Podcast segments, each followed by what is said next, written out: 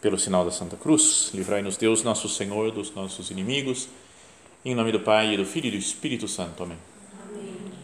Meu Senhor e meu Deus, creio firmemente que estás aqui, que me vês, que me ouves. Adoro-te com profunda reverência. Peço-te perdão dos meus pecados e graça para fazer com fruto este tempo de oração. Minha Mãe Imaculada, são José, meu Pai e Senhor, meu anjo da guarda, intercedei por mim.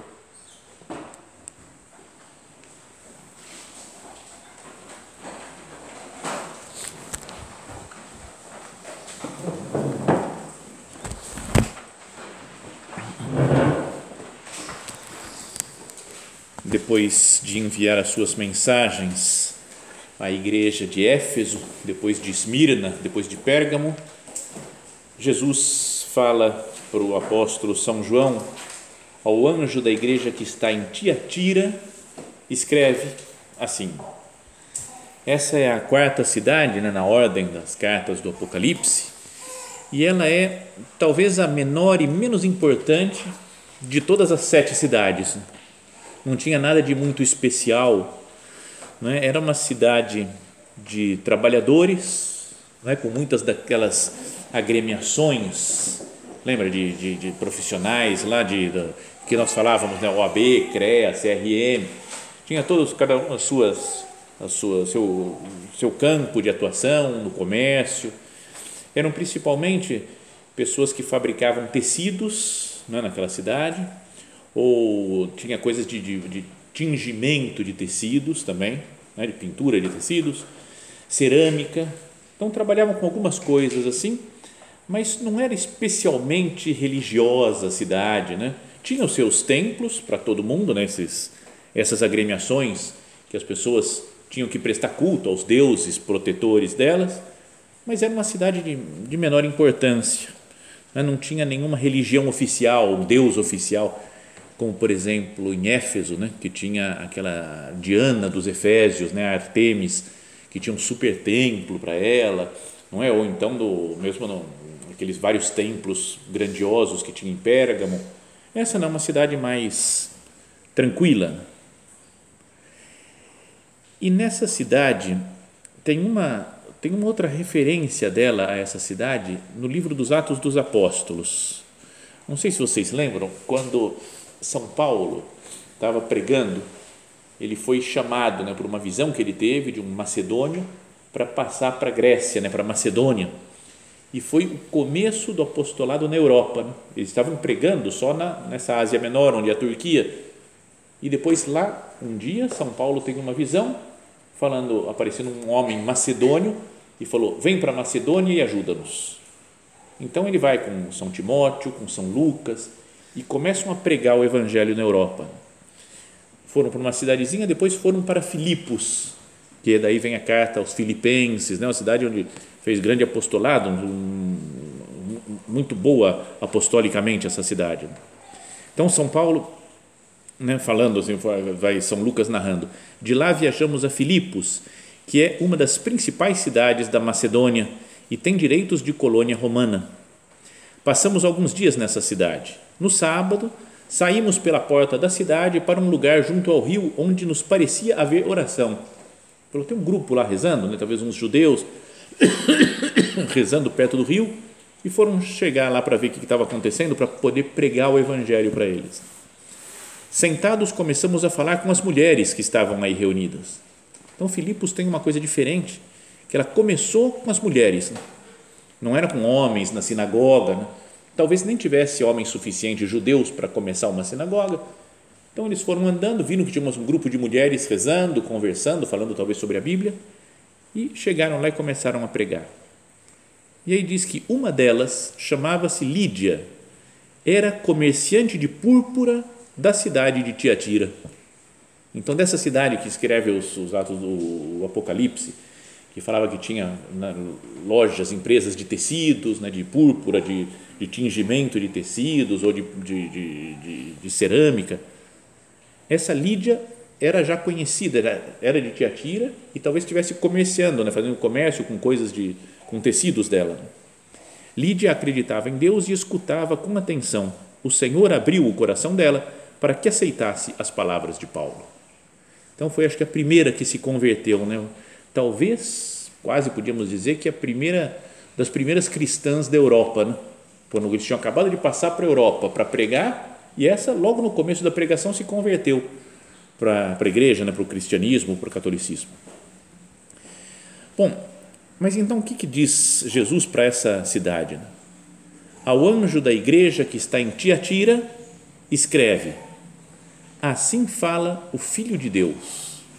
Jesus se coloca como o Filho de Deus e explica: aquele que tem os olhos como chama de fogo e os pés como bronze.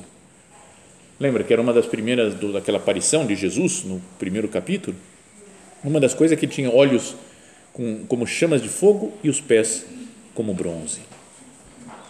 Isso deve ser meio assustador, né? Ver a, talvez a severidade do olhar né, de Jesus e a firmeza, tem os pés de bronze firmes na terra. Jesus, acho que é importante isso também. Não é para dar medo em ninguém, assustar ninguém, mas ele não é um mestre light, né, de boa.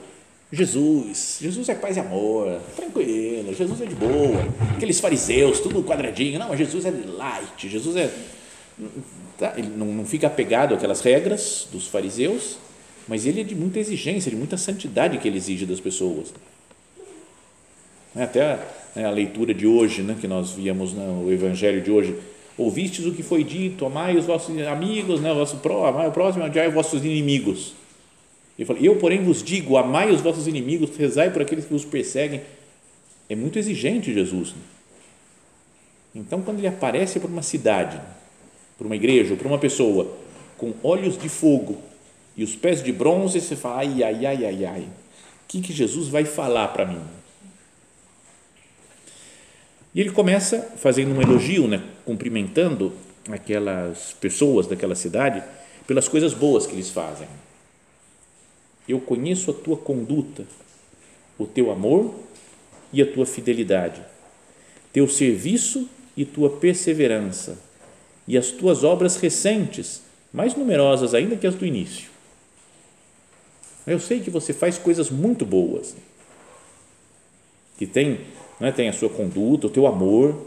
Lembra, Éfeso não tinha amor, né? fazia um monte de coisa, mas, mas defendia a fé, mas não tinha amor. Né? A tua fidelidade, o teu serviço, a tua perseverança, as tuas obras recentes. Mas tem contra ti que toleras essa mulher, Jezabel, que se diz profetiza, mas ensina e seduz os meus servos a se prostituírem e a comerem carne sacrificada aos ídolos. Então vamos tentar entender o que, que é isso, né? Essa mulher Jezabel, ela pode ser, né, talvez uma pessoa lá, uma mulher importante, influente na cidade de Tiatira, que estava lá entre os cristãos, né? Podia ser uma espécie de profetisa, né, que estava lá acompanhava os primeiros cristãos. Mas o nome tem muita gente que nem sabe se era Jezabel mesmo. Talvez São João tenha colocado esse nome em referência a Jezabel do Antigo Testamento. Lembra dela, a mulher do Acabe? É mais ou menos como se falasse. Vocês já leram o Grande Sertão Veredas do Guimarães Rosa? É demais esse livro, maravilhoso. Mas tem o Grande Sertão Veredas. E então tem um, uh, um cara lá no, na trama, na história, que ele traiu outro. Então a grande coisa é vingar aquele o traidor ele se chama Hermógenes, o traidor. Mas muitas vezes ele é chamado de Judas, porque o Judas fez isso daqui, não é Judas o nome dele, mas como é traidor, então é Judas para nós. Ele é o Judas. Como se falasse, você é um Hitler. Não é que o seu nome seja, mas você é muito do mal. Né? Esses nomes, Judas, Hitler e outros, são é, para ofender alguém, né? muito seriamente. E a Jezabel é a mulher do mal.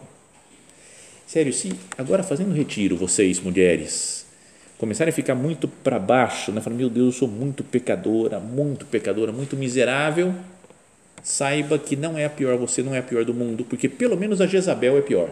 Certeza. Ela, a Jezabel é a pior da história. Né? Não existe, acho que na, na, humanidade não teve uma mulher pior que a Jezabel. A Jezabel tem algumas historinhas só dela que conta na Sagrada Escritura. Uma que ela tentou, falou que ia matar o, Elias, né? perseguiu Elias, profeta, para matar. Não é que ela, ela adorava o Deus Baal, tinha um monte de sacerdotes que ela, né? que ela que gostavam dela, que cultuavam o Deus Baal, e quem não cultuasse o Baal, ela mandava matar. E tem a história do Naboto. Lembra do Naboto? É uma história muito dura. O Acabe era o rei de Israel na época, e a Jezabel era a esposa dele. Até em algum livro da Sagrada Escritura, não me lembro onde é exatamente, que fala Acabe foi o pior rei que existe. O cara foi do mal. E como se não bastasse ser do mal, ele casou com a Jezabel, que é, então a própria Bíblia fala que a pior coisa que ele fez foi casar com a Jezabel. Então um dia ele foi até um Naboto, que era um cara, chamava Naboto, e falou: Eu quero comprar a tua vinha. Ou você me dá de presente, ou então eu compro e pago o que, eu, o que você quiser por essa vinha, por esse terreno. E o Naboto falou: Não, não vou vender. O senhor é o rei, mas eu não vou vender porque isso é da minha família, tem toda uma tradição, a história da minha família, eu não posso sair daqui, é a minha terra. Então diz que o Acabe voltou para casa, deitou na cama, virado para a parede e não queria comer. Você fala, é o rei. E parece uma criança, né? Ficou bravo. Ah, não vai vender para mim? Vou deitar na cama, viro o cara para a parede e não vou comer. Então chegou a Jezabel e falou: O que você está fazendo aí? O Naboto não quer vender a vinha dele para mim. E ela falou: Deixa comigo. Era a rainha, né, mulher do rei, chamou os importantes da cidade e falou: Vocês têm que testemunhar contra o Naboto, falando que ele, é, que ele falou mal do rei. Então pagou todo mundo, os juízes comprados, desde aquela época já tinha comprado, é coisa antiga, né? Ah, sei lá, 2.500 anos mais ou menos, e eles desceram a lenha no Naboto, foi condenado, apedrejado e morto. E aí a Jezabel foi lá, Acabe, a vinha do Nabô está desabitada, o Nabô não, já não vive mais, pode pegar, a vinha é sua. Ele, oh, beleza, que legal, eu vou até comer agora porque eu fiquei feliz. Sabe, então era, é, é, é, era bem do mal essa mulher, a Jezabel. Mas o que ela fez foi que ela introduziu o culto pagão no território de Israel. O povo era fiel a Deus. E ela que adorava outros deuses, o Baal, né, o grande deus dela, ele, ela fez com que muitos passassem a ser sacerdotes do Deus Baal, que o povo de Israel cultuasse não o Deus de Israel, mas cultuasse outros deuses. Então ela generalizou a promiscuidade né? física com os outros, com as, porque eles estavam muito misturados os rituais, né? De o corpo e a alma, né? os, com os deuses e os, os apegamentos pessoais. Então ela fez grande, uma grande confusão. E por isso fala São João aqui nessa, nessa carta. Mas tenho contra ti, Jesus fala através de São João, tenho contra ti que toleras essa mulher Jezabel, que se diz profetiza, mas ensina e seduz os meus servos a se prostituírem e a comerem carne sacrificada aos ídolos. Às vezes tinha carne, né, que eles matavam um cordeiro lá, por exemplo, e oferecia para um deus desses daí e o pedaço, o pouco que sobrava, por exemplo, alguns falavam, vamos comer agora. E um cristão não podia comer aqui, falei, eu estou compactuando, né? eu estou cultuando outro Deus. Mas essa Jezabel é, devia ser uma mulher de lá do, dos cristãos que falava, pessoal, não tem nada demais. Pode comer essas carnes aí sacrificadas aos ídolos. Já pensou, se você não, não faz isso, você vai perder seu emprego, vai complicar sua vida, os caras vão te perseguir. Então era o cristianismo light. Né? O exemplo de gente pouco comprometida com a fé. E se fosse só ela pouco comprometida, não, mas ela vai seduzindo outros, vai deformando o cristianismo original para fazer uma doutrina dela. Senhor, quantas vezes eu procuro a minha vontade e quero adaptar a doutrina à minha vontade, aos meus pensamentos, e quero que outras pessoas pensem como eu penso, para ficar tudo mais fácil, né? ficar mais tranquilo. Ela ensina e seduz os meus servos a se prostituírem e a comerem carne sacrificada aos ídolos. Jesus fala: Eu lhe dei prazo para se converter, mas ela não quer converter-se da sua prostituição. Eu dei um prazo para ela se converter. Como se falasse, eu dei graça para ela. O Espírito Santo está ajudando elas a mudar, mas ela não quer saber de mudar. Dei um prazo, dei uma oportunidade. Deus sempre aposta nas pessoas. Sempre dá uma nova chance. Mas você pode recomeçar, pode melhorar de novo. Mas ela não quis, não estava disposta a se arrepender. Se arrepender significa, né, também no nosso caso, mudar de opinião, abandonar alguns pecados.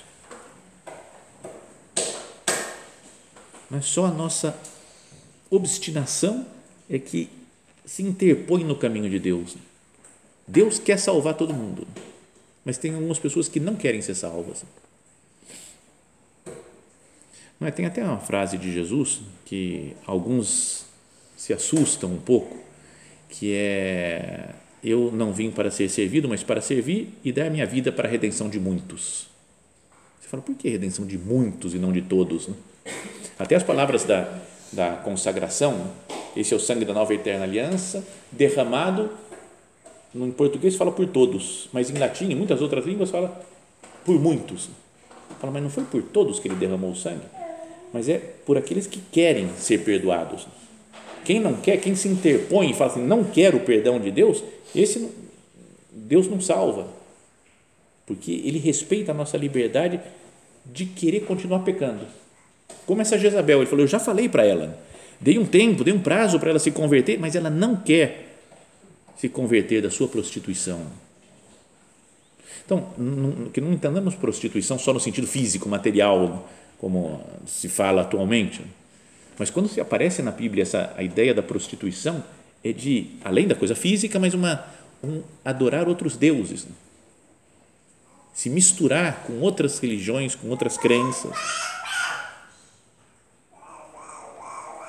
Jesus fala: Vou prostrá-la de cama e lançar numa grande tribulação os que se prostituem com ela, se não se converterem da sua conduta.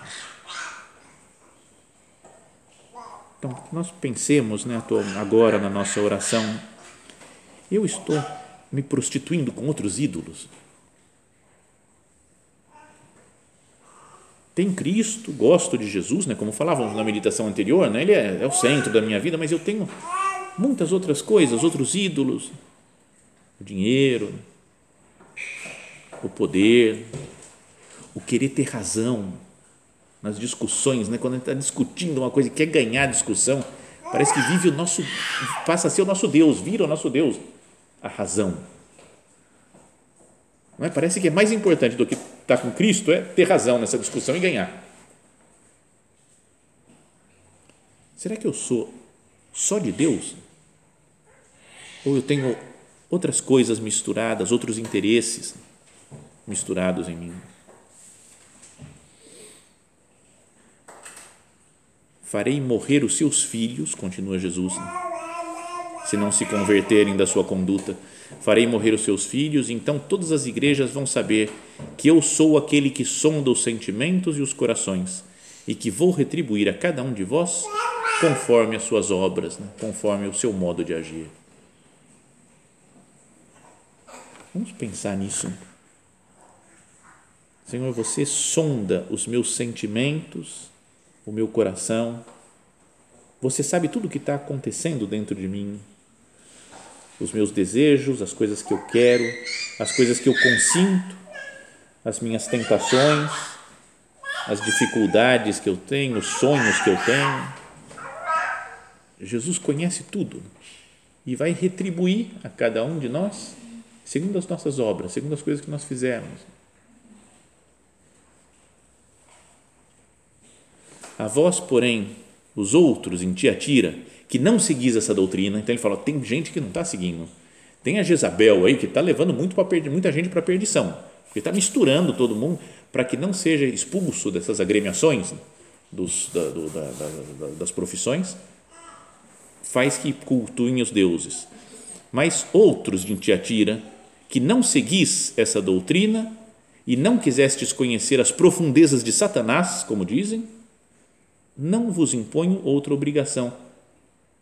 Sabe, ele não, Jesus fala assim, não estou pedindo nada demais. Né? Se vocês não estão seguindo essa doutrina, de ficar misturado com outros deuses, não vou pedir nada demais, é só continuar fazendo as coisas que vocês fazem. É só seguir Jesus.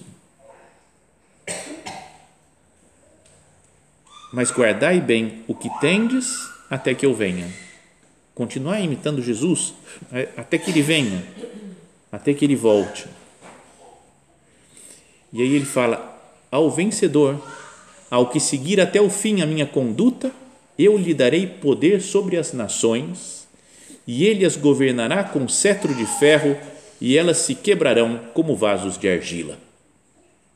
Então, isso daqui também ela está ligado com. Lembra que falávamos que tinha uma das desses. Da, não sei como é que fala, as, o comércio que tinha lá era de cerâmica de potes de argila que faziam, né, que vendiam lá nessa cidade de Tiatira. Então Jesus usa isso daí. Tinha uma imagem até que eles para testar para ver se a argila era boa, se o coisa estava bom, batiam com um pedaço de ferro, né, para ver acho que o barulho que fazia. E se tivesse podre, tivesse meio mal, o negócio deformado, já batia e quebrava tudo, né? Quebrava toda a argila para refazer o barro outra vez e construir outra coisa melhor. Então Jesus usa essa imagem de bater com um cetro de ferro e quebrar como vaso de argila todas as nações. Falou, eu que guio o universo. Quem for fiel a mim vai guiar o universo também junto comigo. E isso aparece no Salmo número 2. Jesus está copiando o Salmo. Né? Eu acho legal isso. Às vezes é uma, é carta de Jesus falando para uma, né, numa aparição lá para o São João, para falar para uma cidade e as palavras que ele usa já estão escritas há mil anos antes, lá quase por Davi, no Salmo número 2 o Salmo número 2 diz: Por que as nações se revoltam e os povos conspiram em vão? Os reis da terra se insurgem e os poderosos fazem aliança contra o Senhor e contra o seu ungido. Os povos estão contra né, Deus, contra Cristo nosso Senhor. Vamos quebrar suas correntes, libertar-nos da sua opressão. Não é isso que tem no mundo atualmente? As pessoas vão ficar livres de Deus, vão fazer o nosso, do nosso jeito, o nosso esquema e aquele que está no céu se ri deles, zomba deles o Senhor. Falou para Deus, vê os, as nações, né, todas contra ele. Deus olha e fala, coitado, eles acham que eles conseguem alguma coisa. E então fala assim, como se foi Jesus dizendo: Vou proclamar o decreto do Senhor. Ele me disse: Tu és meu filho, eu hoje te gerei. Tu és meu filho. Lembre, começa essa carta a tia Tira falando, escreve a Tiatira, assim fala o Filho de Deus. E no Salmo 2 ele se coloca lá, Jesus, como falando, né, eu sou o Filho de Deus. O Senhor disse: Tu és meu filho, eu hoje te gerei. Pede-me e te darei as nações por herança. Como ele falou, quem vencer, quem for fiel comigo, eu vou dar as nações por herança. Vai governar tudo. E depois fala: E como tu aposte os confins da terra, tu as governarás com cetro de ferro, tu as quebrarás como potes de barro. Está vendo? É a mesma coisa que Jesus fala, né? que aparece no, no livro dos Salmos, escrito mil anos antes. Agora fala para esse povo daí também assim: se vocês forem fiéis, se vocês não se deixarem seduzir por essa doutrina falaciosa, né, falsa, light da Jezabel, que manda adorar outros deuses, eu vou dar poder sobre as nações para vocês. Vale a pena né, ficar do lado de Cristo, porque é o lado vencedor. É Ele que manda, Ele que governa. Mas, Senhor, eu tenho fé de que você que governa as nações, que você quebra com vara de ferro, com cetro de ferro, todos os poderes humanos pois assim como recebi do meu Pai este poder, darei ao Senhor, a perder, darei ao vencedor a estrela da manhã. Quem tem ouvidos, ouça o que o Espírito diz às igrejas. Esse é o presente que Jesus fala que vai dar ao vencedor, né? quem for fiel e não entrar no conto dessa, dessa Jezabel. Né? Eu darei a estrela da manhã. O que, que será isso né, da estrela da manhã? E no finalzinho do Apocalipse, últimos versículos, ele fala assim: Eu, Jesus, enviei o meu anjo para vos dar este testemunho sobre as igrejas. Lá no finalzinho ele fala: Eu enviei meu anjo para dar esse testemunho. Eu sou o rebento e a raiz de Davi. Eu sou a brilhante estrela da manhã. Então, o que ele fala, eu vou dar a estrela da manhã, fala, eu vou me doar a essa pessoa que se entregar a mim, que for fiel a mim. Está vendo? Tem uma coisa meio comum em todas essas cartas né, do, do Apocalipse. Falou, tem dificuldade na vida, tem tentações de abandonar Cristo, mas quem for fiel até o fim, eu darei a coroa da vida, falou lá para Esmirna, eu darei a estrela da manhã, eu darei o maná escondido. É tudo Jesus, né? Falou assim, eu vou me entregar a essa pessoa, a quem for fiel para mim, né? na vida, na morte, na luta, na alegria, na tristeza, na saúde, na doença, tipo como um casamento assim. Né? E no final do Apocalipse aparece um, o, o casamento né, de, do, do noivo, né, o esposo, o cordeiro com a noiva, né, Jerusalém celeste. Jesus refere-se, portanto, a si mesmo como a resplandecente estrela da manhã. Dizia alguém comentando essa passagem, falava: uma estrela da manhã aparece pouco antes do amanhecer né? A estrela da chamada assim, estrela da manhã, a estrela é um planeta Vênus, né? que é a estrela d'alva, a estrela que aparece lá acima, na verdade é um planeta. Mas é a mais brilhante, muito mais brilhante que qualquer outro, outra estrela né, do céu. E fala assim, esse autor dizia, uma estrela da manhã aparece pouco antes do amanhecer, quando a noite é mais fria e escura. Eu não sei por que, que é isso daí. O escuro eu nunca reparei, mas frio sempre, sempre é, né? Um pouquinho antes de amanhecer é a hora que faz mais frio a hora que você puxa mais a coberta, né? Está lá dormindo, está meio com calor, mas um pouquinho antes de, de acordar, você já bate aquele friozinho. Né? No ponto mais sombrio do mundo, Jesus Cristo entrará em cena, expondo o mal com a sua luz da verdade e trazendo a prometida recompensa da vida eterna para aqueles que acreditam nele. Então, quando tudo parecer perdido, quando as coisas né, parece que não fazem mais sentido, Senhor, eu quero ser fiel. Eu vou ficar do seu lado, eu vou aguentar esse sofrimento, eu vou aguentar a dificuldade da vida pelo seu nome, Jesus. Não vou procurar outros deuses, como a Jezabel insinua, como a Jezabel incentiva a procurar, né, encontrar outras saídas. Não, não seja tão radical na sua fé cultua outros deuses, você vai levar vantagem nisso ou naquilo. Eu tenho deixado entrar outros deuses no templo da minha alma. Só Jesus, né? o que falávamos na meditação anterior, né? que só Cristo reine na nossa vida. Né? Nele temos todos os ideais, porque é Rei, é amor, é Deus. Que nós não, não nos deixemos seduzir por outras coisas que podem nos tirar o foco. Se a pior mulher que já teve foi Jezabel, a melhor é Maria Santíssima. Então que a gente se, se una a ela, porque ela vai nos levar né, a revitalizar o nosso amor, a fortalecer o nosso amor, para que nós sejamos fiéis a Jesus por toda a nossa vida.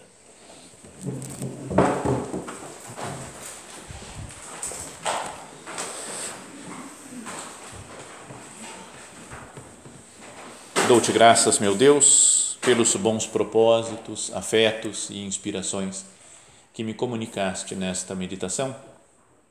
Peço-te ajuda para os pôr em prática. Minha Mãe Imaculada, São José, meu Pai e Senhor, meu anjo da guarda, intercedei por mim.